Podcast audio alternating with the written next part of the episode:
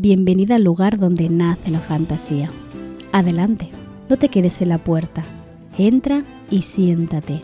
Hoy vamos a hablar del rastro del rayo de Rebecca Ronhorst.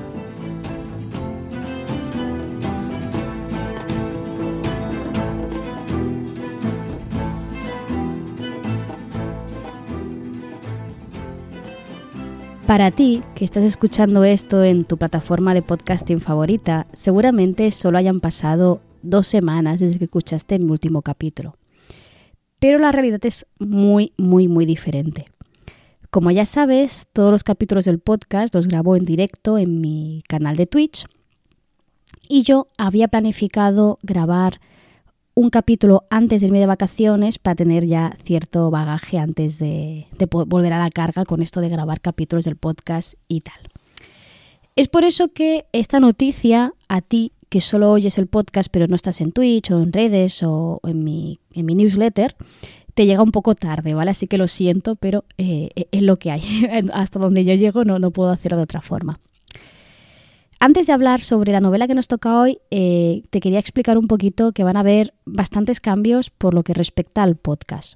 Ya sabes, porque es algo que he mencionado varias veces en varios capítulos, que, eh, bueno, lo hablo mucho en la, newsletter, de hecho, ¿no? Que para mí este año está siendo, este año y el anterior, han sido años de cambio, años de tomar decisiones y redirigir mi vida hacia distintos sentidos. no te preocupes, no voy a no va a haber ningún cambio extremadamente drástico, ¿vale? No es ninguna despedida, nada por el estilo. Pero sí que es un hasta luego. Porque, mm, como ya sabes, he estado preparándome unas oposiciones para conseguir una plaza de funcionaria pública en la enseñanza secundaria.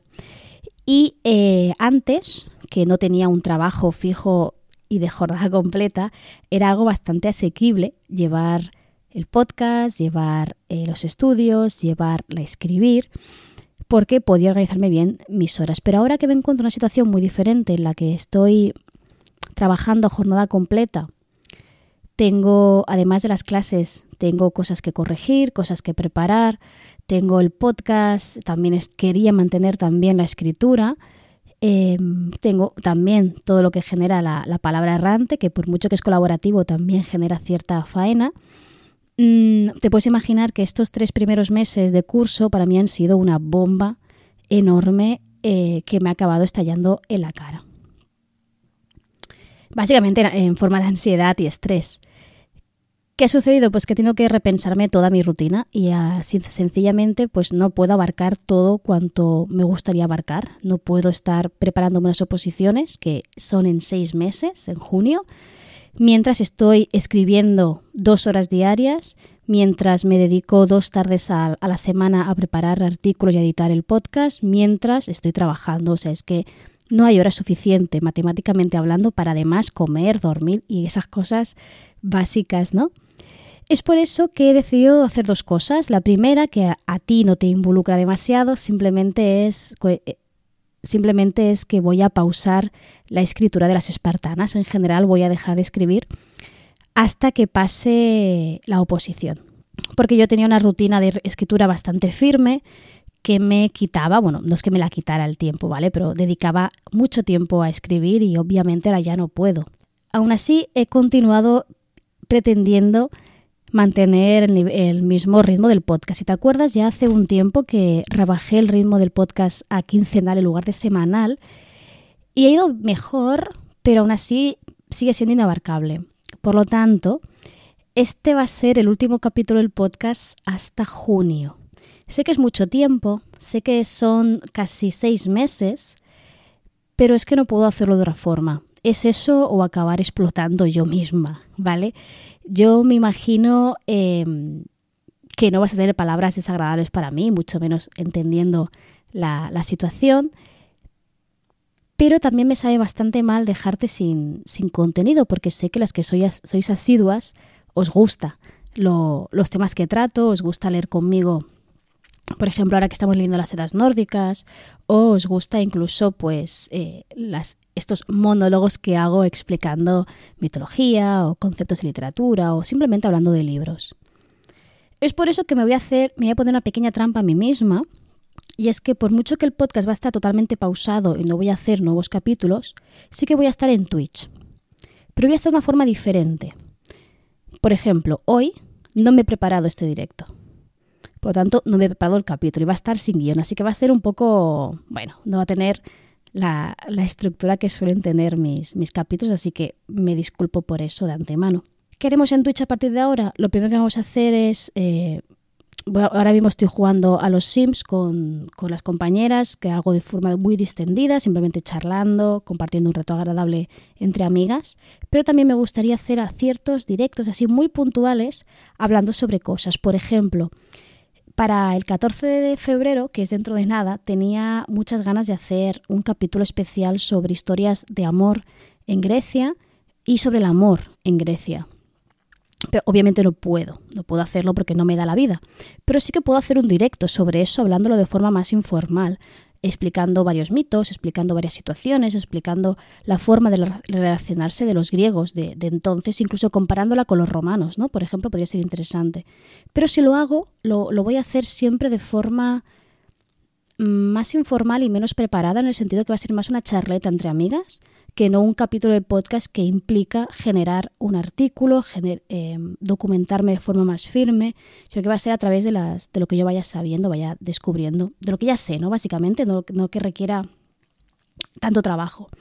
Y en todo caso siempre va a ser el fin de semana porque es mi tiempo de ocio. Así que después de esta introducción mega larga, ¿vale? Lo siento. Te digo eso, lo siento, porque te voy a dejar hasta junio sin ningún capítulo del podcast.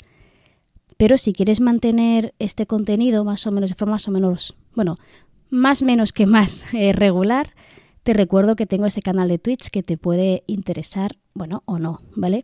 Lo malo que tiene Twitch es que si no estás en directo como que pierde la gracia y eso es verdad. Entonces, si no te coinciden mis horarios, pues no mola tanto, básicamente, ¿no? Escuchar un diferido de Twitch para mí personalmente nunca ha tenido la misma gracia que escucharlo en directo. Pero bueno, tal vez también te lo puedas poner un poco como, como podcast de fondo si, si, lo que quieres es simplemente escuchar estas historias y estas charretas que tenemos entre, entre nosotras. Aunque te confieso que en Twitch hay más charreta que explicación muchas veces porque el grupo que se me ha juntado aquí a mi alrededor son todas unas charlatanas, la verdad.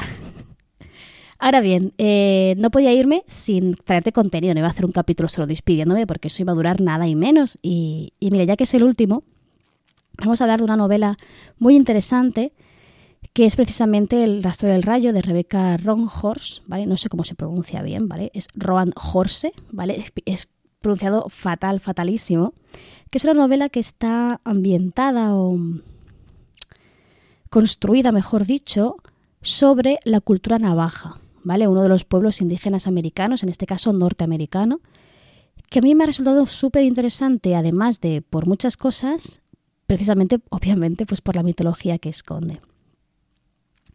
Dentro de que este capítulo es un poco improvisado, me he hecho aquí un mini, mini guion eh, para esbozarte un poco las características principales, los elementos que más me han llamado la atención de esta novela y por los que creo que a ti te pueden gustar si suelen gustarte las, las novelas y las obras que suelo recomendar aquí. Básicamente lo he dividido en tres puntos. Bueno, cuatro. ¿no? El primero sería un de qué va, ¿vale? Vamos a leer la sinopsis juntas y vamos a ver un poquito de qué, qué historias nos va a explicar esta autora en esta novela. Y luego vamos a hablar sobre tres puntos muy interesantes de la, de la obra, que son los personajes, el universo navajo en sí y luego el sistema de magia. Porque tiene un sistema de magia muy curioso y tiene mucho que ver con el mundo mitológico y la forma de entender la realidad que tenía precisamente el pueblo navajo. Pero bueno, vamos a empezar por el principio, porque no te voy a empezar a hablar sobre cultura navaja sin decirte de qué va esta novela.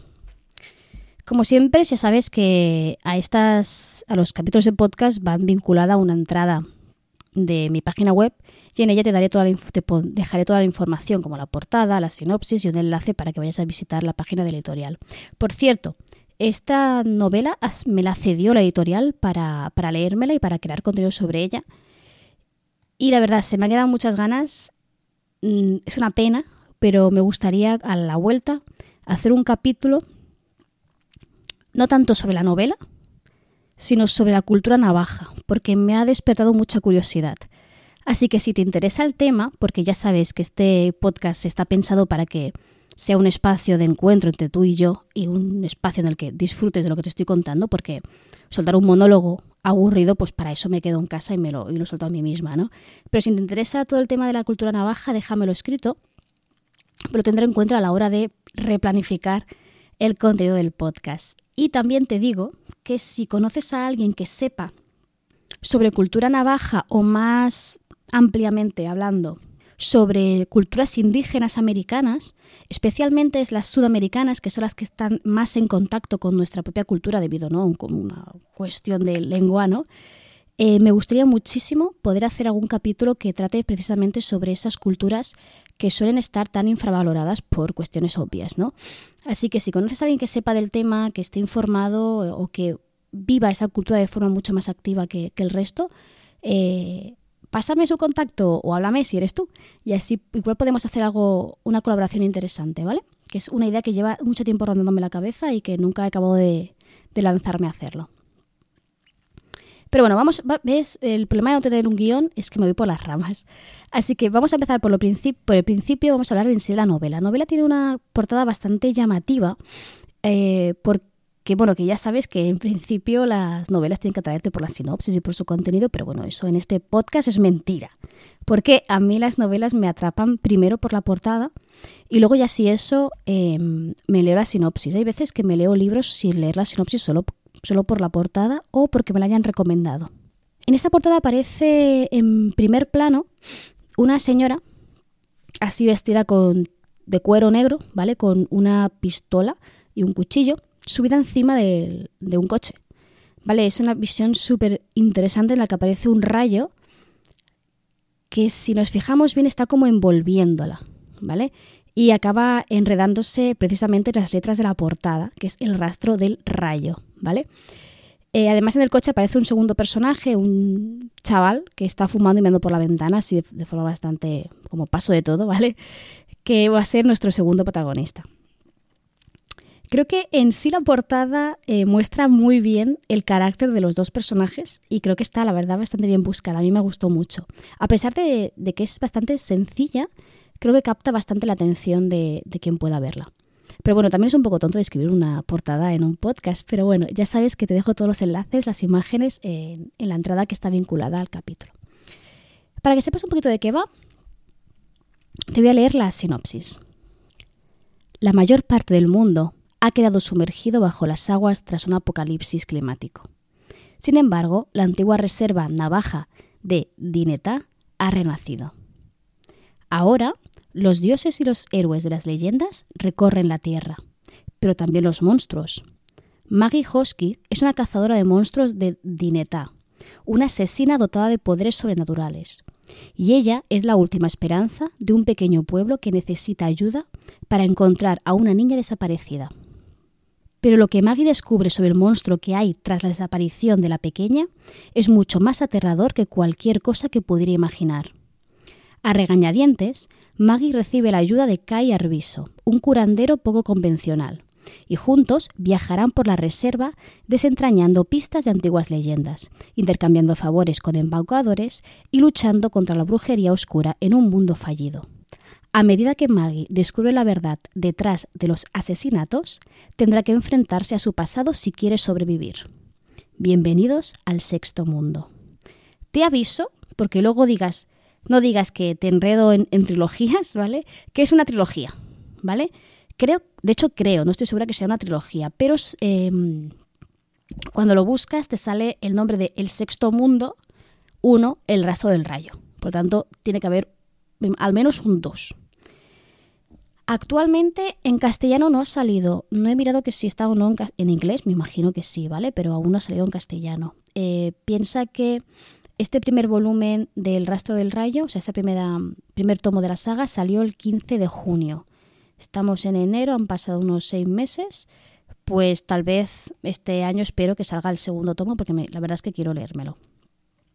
Por lo tanto, nos encontramos en un mundo posapocalíptico en el que ha pasado algo sobre lo que no se incide demasiado, pero ha dejado el, mundo prácticamente arrasado.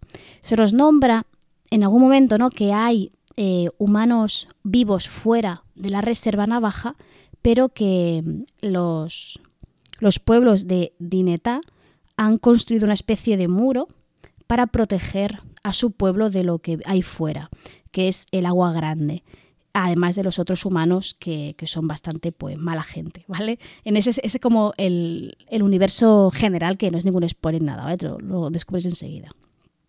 Vamos a ir en orden para poder ir analizando qué elementos llamativos tiene esta novela. Por un lado, como te he dicho antes, los personajes, ¿vale? Tenemos, que lo dice la propia sinopsis, tenemos a Maggie por un lado y tenemos a Kai por el otro. Y aquí lo siento mucho, pero Maggie le hace eh, muchísima sombra a Kai. Maggie es un personaje maravilloso.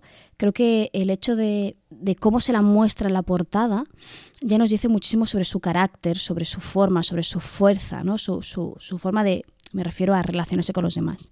De hecho, la primera aparición que hace Maggie en escena, ¿vale? En el primer capítulo, ella, creo que es en la primera página, si no recuerdo mal, se define a sí misma, ¿vale? Y voy a citar un fragmento de la novela que, que dice así.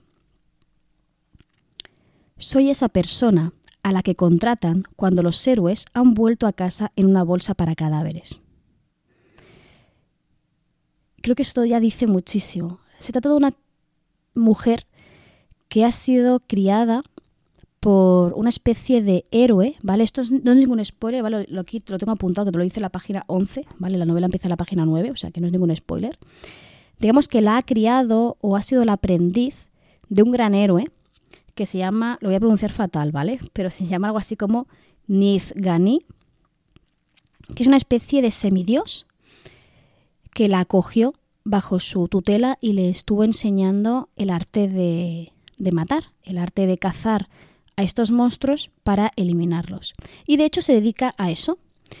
Hay toda una historia detrás que vamos a ir descubriendo poco a poco, que es eh, una historia que la ha traumatizado durante toda su vida y una historia que va a ir sobre ella y le va a pesar, eh, aunque por suerte cada vez menos porque va a ir ¿no? desenredando ese nudo eh, emocional poco a poco hasta, hasta entenderse a sí misma la magia de esta, no la magia sistema de magia, ¿no?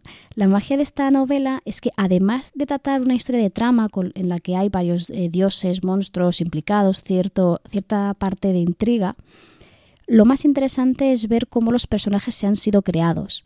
De hecho, es una novela que empieza, podríamos entender la que empieza, bueno, no, empieza sí o sí in media res, ¿vale? Empieza en un punto intermedio. Maggie ya está en proceso de rescatar a esta niña desaparecida y Maggie ya ha pasado por una serie de, sucesos que le han atormentado y que le han curtido para ser la mujer que acaba siendo. Y a medida que avanza la historia vamos a ir dando pasos hacia atrás, también para entender a este personaje. Y precisamente creo que es el punto más fuerte, bueno, no, mentira, no es el punto más fuerte, pero sí que es el punto que te arrastra. El Maggie es precisamente lo que te hace seguir leyendo la historia, porque quieres conocer qué le pasó para que llegue a ser tal y como es.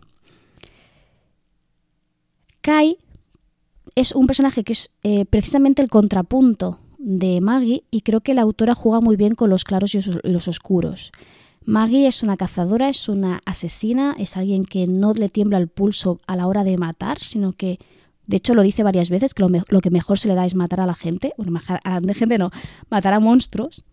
De hecho, aquí en la novela hay muchas reflexiones alrededor de qué es un monstruo. Y Maggie muchas veces diferencia ¿no? a los monstruos monstruosos y a los monstruos humanos, ¿no? que a veces no son tan fáciles de ver estos segundos. Y al mismo tiempo, y en contrapunto, Kai es un curandero. Es una persona totalmente pacífica que no que se niega a, empuñar un arma y que digamos que su poder, luego hablaremos de la magia, ¿vale? Su poder se centra especialmente en sanar, en curar. Y además, además de esto, ¿no? Que una es la muerte y el otro es la, vida, también tenemos su forma de relacionarse. Maggie, desde el principio, vamos a ver como una persona tosca, agria, eh, directa, eh, dice las cosas a bocajarro, ¿no? Sin, sin ningún tipo de pudor y generalmente esto pues le ha llevado a tener relaciones sociales pues más tirando a malas o ninguna. De hecho, eh, sus únicos amigos son sus perros, esto lo dice casi al principio. Y Kai, en cambio, es una persona extremadamente extrovertida, abierta, simpática, consigue ganarse el amor y la confianza de todo el mundo. Es así este contrapunto entre estos dos personajes, ¿no? Creo que la autora eh, consigue... Esto es muy típico, ¿vale? Es un poco un cliché que coger dos personajes que son opuestos, completamente opuestos, y obligarlos a trabajar juntos para conseguir una empresa concreta y a ver cómo cómo se desenvuelven, ¿no? Y es, es muy gracioso eh, muchas de las interacciones entre Kai y Maggie, porque Maggie lo considera un grano en el culo, un inútil, porque no tiene ni idea de, de, luchar ni nada. De hecho, la novela está explicada desde el punto de vista de Maggie, ¿vale? Por eso creo que Maggie pesa más en esta balanza. Y luego tenemos eh, poco a poco cómo Maggie va entendiendo ¿no? la complejidad de Kai, que no es ese niño tonto, no es ese niño simple, sino que hay más cosas detrás, detrás de este personaje, que bueno, que eso de, de curar también tiene su, su, contrapunto. No digo nada más porque si no em, os puedo dar eh, ciertos spoilers y no, no es mi intención.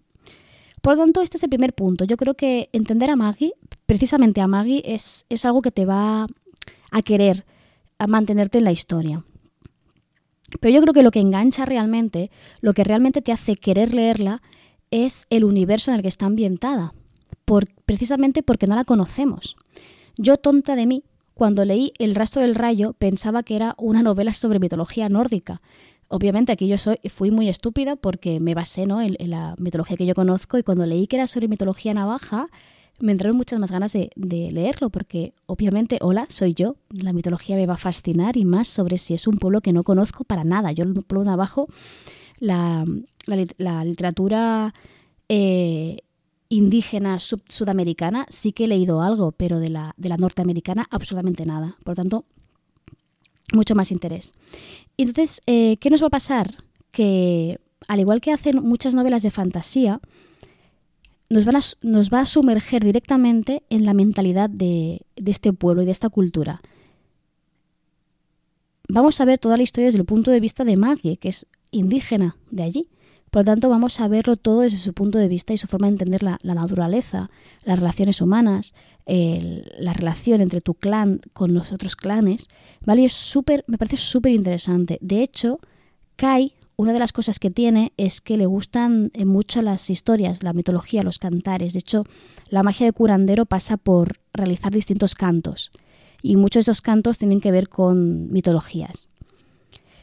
Así que vamos a estar envueltos en esta mitología tan rara, porque si no conoces nada de la mitología navaja, como es mi caso, no te parece todo súper asombroso y súper mágico, porque bueno, no deja de ser, la mitología no deja de ser, ¿no? Eh, un tipo de magia, un tipo de, universo fantástico dentro de, dentro de todo. Así que eh, nos vamos a ver envueltos en, una forma de ver el mundo que a mí me, me gusta mucho porque pone el centro en la naturaleza. Entonces, los dioses son animales y actúan como animales. Mm, es una especie de...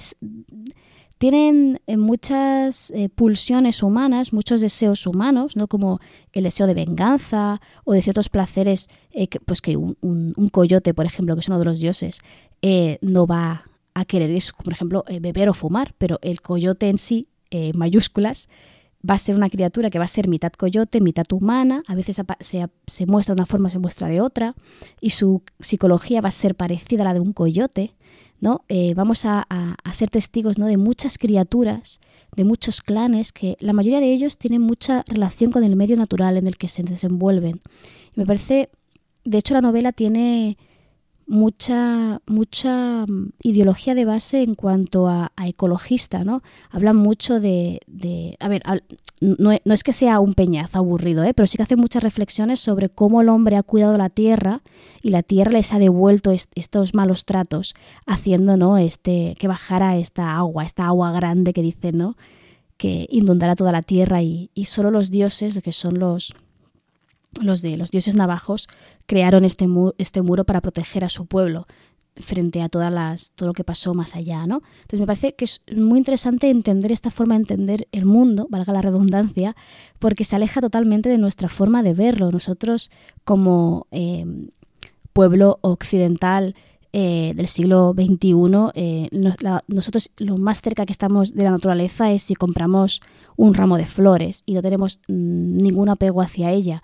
La mayoría, ¿vale? A lo mejor tú no, a lo mejor tú eres más sensible en este aspecto, ¿no? Pero en general la naturaleza suele ser vista como casi como el enemigo, como algo distinto a ti y a mí. Pero en este, en este universo nos muestran, nos hacen ver que este polo navajo, esta cultura, la magia y los personajes son uno con la naturaleza. Entonces todo se entiende a través de una relación muy, muy natural, baja la redundancia, y, muy recíproca en cuanto a cómo te muestras frente al rayo, ¿no? Por ejemplo, el título da el rayo, el rayo, las fuerzas naturales, el agua, el viento, ¿no? Em, tiene mucho que ver con, con, aceptar la naturaleza y con, y con honrarla en cierto modo, ¿vale?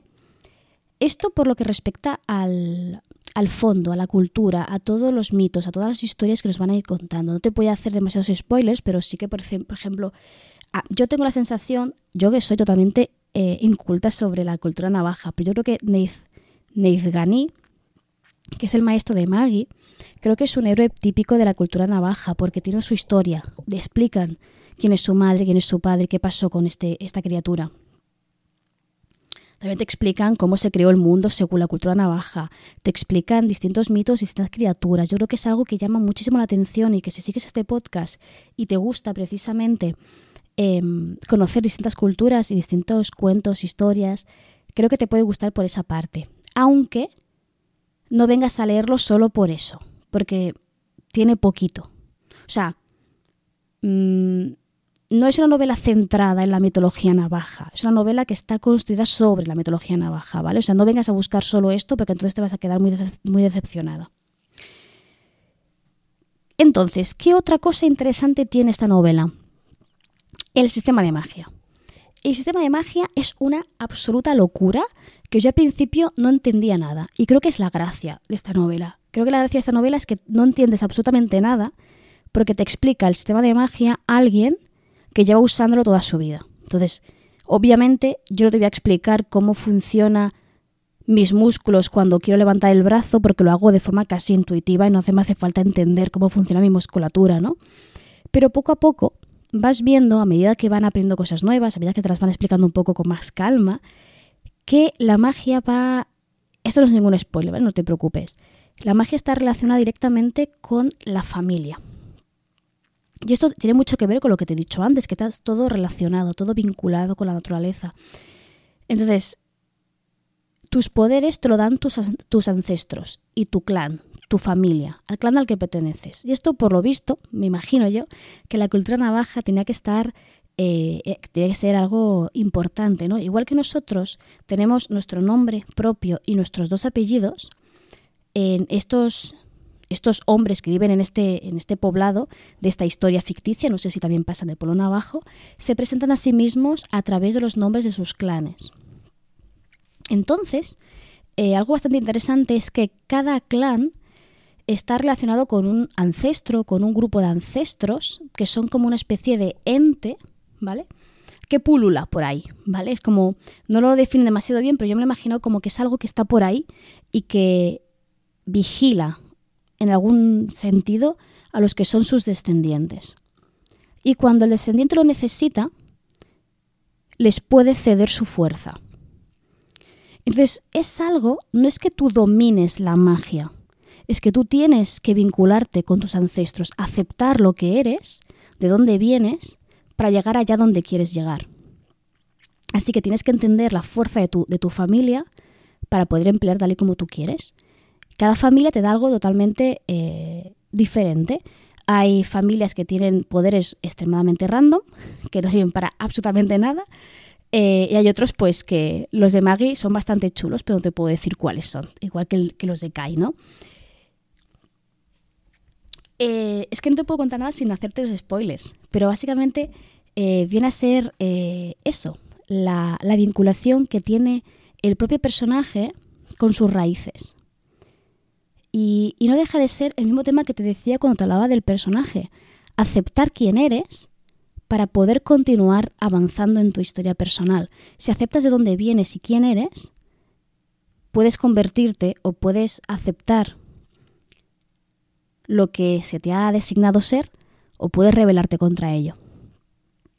Y esto es uno de los temas más interesantes de la novela, porque Maggie, una de las cosas que, que reflexiona Maggie es que es eso de ser un monstruo, ¿no? Que te decía antes. Entonces, te paras a pensar y dices, vale, Maggie se dedica a cazar monstruos. Y muchas veces habla sobre el tema de que hay muchos monstruos que son humanos. Y ella es la perfecta asesina. Entonces, ¿hasta qué punto no es ella también un monstruo? Y aquí viene un poco la recomendación de este libro. Si tuviera que ponerle algún punto débil al libro, es que el tema de la trama, ¿vale? O sea, el, desarrollo del conflicto de la trama, al principio es un poco lenta. No es que sea especialmente aburrido, pero sí que al principio no, o sea, igual llevas 100 páginas de novela y aún no entiendes cuál es el conflicto en sí de la trama, en, me refiero. relaboro esta frase que puede no entenderse, ¿vale? Normalmente las novelas suelen tener el personaje tiene un conflicto que puede ser interno o externo y la novela básicamente consiste en resolverlo, ¿no? Tú empiezas con un conflicto muy evidente, que es una niña ha sido, bueno, la, han raptado o la lo que sea, ha desaparecido y eh, Maggie tiene que encontrarla. Es ese conflicto que es externo. Pero es que se, se resuelve al acabar el capítulo. Que por cierto, muy interesante cómo se resuelve. Y luego a partir de entonces no hay un conflicto demasiado evidente, ah, por lo que no puedes eh, imaginarte demasiado bien hacia dónde va la, trama. Entonces, a mí al principio de la novela me sentí un poco perdida en ese aspecto, porque no entendía bien hacia dónde me iba a dirigir. Si iba, te presentan como varias posibilidades hacia dónde va a ir la trama. Es que no te puedo decir nada si no es por, los spoilers, ¿vale? Pero como que hay varios problemas en el mundo y dices, vale, va a hacer esto o va a hacer lo otro o va a hacer aquello, pero como no te lo deja claro en ningún momento. Entonces va avanzando la trama, va avanzando la historia y, no, sigues sin tener claro hacia dónde se dirige hasta que llega un punto en que dices, vale, ya, ya lo he entendido, ¿no? Es lo único que, que le daría de... le llamaría la atención, ¿no? Para, para, como punto débil. Pero en sí creo que es una obra bastante interesante, sobre todo si te quieres acercar a esta cultura y a esta civilización, sobre todo por la parte mitológica, que es lo que nos interesa a ti y a mí, ¿no? Eh, dicho esto, te recuerdo lo que te he dicho antes, ¿vale? Si te interesa que haga un pequeño estudio, ya te digo yo que va a ser muy superficial, ¿vale? Pero sobre las culturas eh, indígenas americanas, no todas a la vez, obviamente, pero iría una por una, de tanto en tanto. Te, mm, porfa, dime si te interesa. ¿Alguna especial? ¿Te llama más la atención una que otra? O así, es un sí genérico también me sirve, ¿no? Y si conoces a alguien que sepa del tema, que haya estudiado el tema o bien porque forme parte de su propia cultura y sea capaz de explicarlo sin ningún tipo de problema, házmelo saber porque así es que si no me siento un poco intrusa, ¿sabes? No sé si me entiendes, ¿no? Llegar yo y venir aquí y explicarte la cultura indígena sudamericana, eh, yo que no tengo ni papa de eso, pues me siento un poco intrusa teniendo tanta gente que forma, que forma parte de su de su de su cultura propia, ¿no? De sus ancestros, ¿no? Ah, así que te invito a que dejes ese comentario. Siento mucho, me da la sensación de que este capítulo me ha quedado un poquito más corto de los demás y eso que tenía miedo de que se me alargara demasiado, ¿eh? Pero en realidad era, era simplemente la presentación de este libro. Agradecerle sobre todo a la editorial que me cediera este ejemplar que lo he disfrutado mucho y estoy esperando la continuación. Me dicen por el chat, que me lo han dicho antes, que es posible que no sea una trilogía, sino una tetralogía, es decir, que sean cuatro libros. ¿Vale? El primero es muy breve, es muy breve, ¿vale? Son unas 334 páginas según la página web y se lee bastante rápido. Esperemos que, pase lo mismo con los siguientes, ¿vale? Yo me lo voy a seguir leyendo. Ya te contaré a ver eh, qué tal la, la evolución de la trama, a ver si se concreta mejor. Yo creo que lo que te decía antes de que la trama no acaba de eh, arrancar, creo que se debe a que es un, un primer volumen de una saga, que es un error muy habitual, que las primeras novelas no tengan una trama bien definida porque se entienden como introductorias. Puede ser que sea eso, ¿vale? Mm, me creo en la segunda parte a ver si en ese sentido la autora mejora pero eh, no ha sido una mala lectura, la verdad. Me lo he pasado bastante bien y he descubierto mucha, mucha cultura y muchas criaturas monstruosas y divinas que me gustaría seguir conociendo. Em, de hecho, ha sido mi primera lectura del año, ¿vale? O sea, en realidad no, simplemente me acabé los últimos capítulos el día 3 de enero, una cosa así, así que la cuento como primera lectura del año y la verdad me hace, me hace ilusión que, que ocupe este, este puestecillo, ¿no? Y ya está, voy a dejarlo aquí si te parece bien. Eh, te recuerdo eso, ¿vale? Que lamentablemente hasta junio... O sea, tengo el examen en junio, pero no, han dicho cuándo. Así que, bueno, más o menos, ¿vale? Más o menos junio no volveré a arrancar con el, con el podcast porque no me, da, no me da para poder hacerlo, pero sí que nos podemos ver, escuchar y charlar a través de Twitch. Si no te gusta la plataforma de Twitch, me tienes en Twitter. Y si quieres estar un poquito al tanto de todo esto, de todo esto, ojo, de, mí, básicamente, te puedes suscribir a mi newsletter. La newsletter ha pasado a ser mensual, así que te, te molestaré muy, muy, muy poquito. Y como ahora no voy a hablar de mitología en directo y como soy así y voy a echar mucho de menos hablar de dioses, lo más probable es que te cree contenido mitológico en la newsletter, ¿vale? O sea, que te cuente algún mito, te explique alguna curiosidad, eh, ir enfocada así. Así también cubro un poquito esas, esas ansias de, conocimiento, que no, me creo demasiado importante y no, y no estoy bromeando, ¿vale? No, no va por ahí. Y nada, jo, es que me sabe, como mal cortar este capítulo porque va, va, a pasar mucho tiempo sin que pueda volver a hablar contigo, volver a contarte mis cosas, pero bueno, a veces hay que aceptar, ¿no? Que, que lo damos para todo y, y que bueno, necesitamos hacer ligeros cambios en nuestra rutina. Espero en junio, tanto si he conseguido no la plaza, tanto si me ha ido bien o mal el examen, eh, volver a la carga porque el podcast y Twitch la verdad es que son mi espacio seguro, son mi momento de ocio, es lo que me hace sentir a gusto y feliz. Así que seguramente en junio esté que me, subiéndome por las paredes por poder volver a coger el micro. Así que nada, mm, te dejo aquí. Nos escuchamos de nuevo en junio, a no ser que te quieras pasar por mi canal de Twitch, y te recuerdo que aquí, en este pequeño rinconcito de Internet, siempre, siempre, siempre vas a ser bienvenida.